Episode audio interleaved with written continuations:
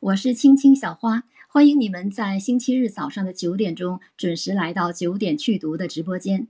今天呢，是我们读书活动的第二十二场。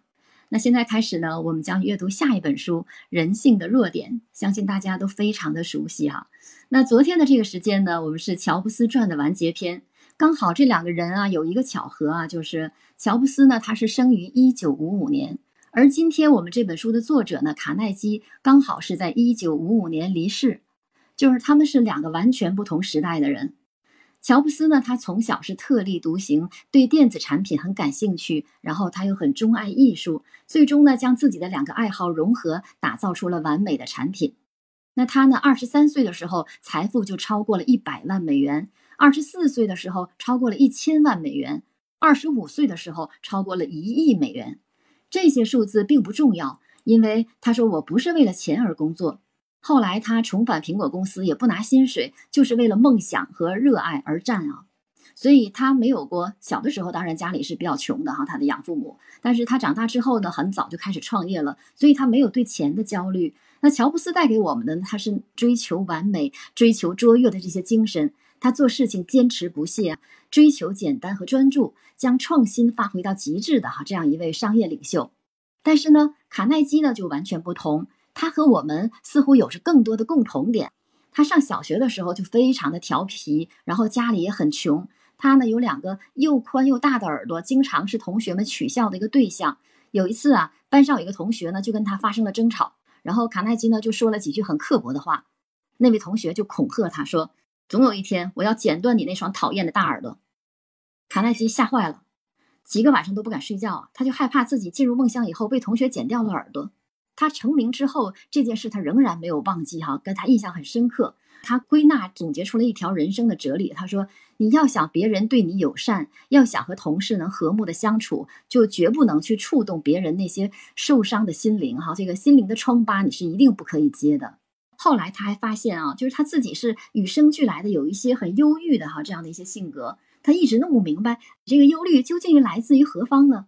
他比如说啊，帮母亲摘取那些樱花的种子的时候，就突然就会哭了，然后母亲就问他：“你为什么要哭啊？”他说：“我担心自己会不会像种子一样被活活埋在地里。”然后就打雷下雨的时候，他就想：“哎，我担心会不会被雷打死。”长大以后呢，他又胡思乱想，说：“哎，我自己的衣着举止会不会被女孩子取笑啊？他担心，哎，没有人愿意嫁给我。”后来啊，他说：“我发现使我非常担心的那些事儿，百分之九十九都没有发生。”所以，我们看到，原来一个这么没有自信的，几乎被各种各样莫名其妙的这些忧虑缠身的一个小孩，最终呢，他能成长为一个让别人去自信的这样的一个心灵导师啊，非常的不可思议啊。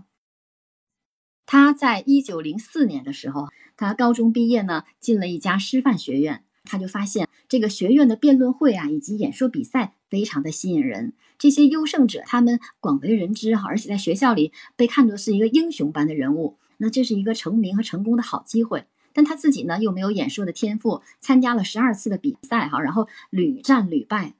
因为这件事儿，曾经还想过要自杀。他说：“我那个时候感觉自己真的是很差劲呢。”然后经历了失败以后，他就开始发奋啊，挑战自我。在两年之后，他的有一篇演说获得了青年演说家奖，这是他第一次成功的尝试，可以说对他的一生产生了非常大的一个影响。他在回忆当中哈就说：“我虽然经历了十二次的失败，但最后我终于赢得了辩论比赛。而且呢，对我更加有激励的是哈，我训练出来的这些男同学、女同学，他们也赢得了比赛。所以从那一天起，我就知道我自己要怎么。”走未来的路了，所以在毕业后，他换了很多的工作，但这些工作呢，都不是太符合他的理想。伟人们，所以我们看到，哎，他们好像都做过各式各样的哈，很短暂的一些打工啊这样的经历啊。那其实这些时期的历练，看来对我们人还是非常有帮助的。后来，他认为他应该过更有意义的生活，不是这样简单的去赚钱。我们从很多的这些伟人的经历当中发现啊，就当你发现这个人，他说，哎。我要做的有意义的事儿比赚钱更重要的时候，好像就离成功不远了。他想为夜校去讲演、去讲课，因为他认为大学时代他在公开演说方面受过训练啊，他有点经验啊，所以呢，让他的自卑感啊也逐渐的消失，更有勇气、更有信心跟别人去打交道。就这样，他慢慢的开始就做起了这个演讲培训，后来就创作了现在的这本智慧的书籍。他将自己一生中最重要、最丰富的那些经验都汇集到这本书当中，影响了全世界成千上万人的生活。他以超人的智慧、严谨的思维，让人们从当中汲取力量，然后改变自己的生活，哈，开创自己崭新的人生。而且他的观点，他不仅影响着美国人，哈，甚至改变着整个世界。虽然他已经过世很多年了，但在现今的社会，他对人性的洞见啊，仍然在指导着很多人去改变思想，走上成功之路。他的书真的是改变了千千万万人的命运，哈，包括很多我们所熟悉的名字，比如说爱迪生。爱因斯坦、甘地、迪斯尼、希尔顿、王永庆，就这些科技的、商业和政治领域的大家，也都深受卡耐基思想的激励和影响。同时，这本书中有非常多的我们普通人通过不断的努力取得成功的故事，对大家会非常的有帮助啊。这本书是在一九三六年第一次出版，到现在已经有八十六年的时间了，可以说是畅销全球八十多年，是畅销书当中的经典。那现在它已经被翻译成五十八种文字，发行到多个国家。卡耐基以自己的实践告诉我们，他的真知灼见正是每一个人都有的本性上的一些弱点。我们以充满热情的赞誉、理解和宽容去适应别人的这些弱点。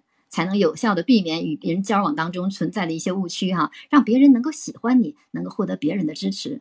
同时，他告诉我们，相信你自己能成功，你就能成功。卡耐基他还说，他说如果我们现在读这篇文章，如果你读完一章，你就紧接着想读下一章，然后赶紧就把它读完，这其实不是一个好的办法。因为呢，你是想增强你在生活和工作当中呢有效交往的一个技能，所以反复的、仔细的阅读每一个章节，才是你节省时间最有效的方法。所以啊，这本书特别适合我们大家一起来共读哈，一起来讨论，不断加深你的印象，然后进一步去指导你的行动。因此呢，我们接下来呢就。一起来以满腔的热情和好奇共读这本好书吧。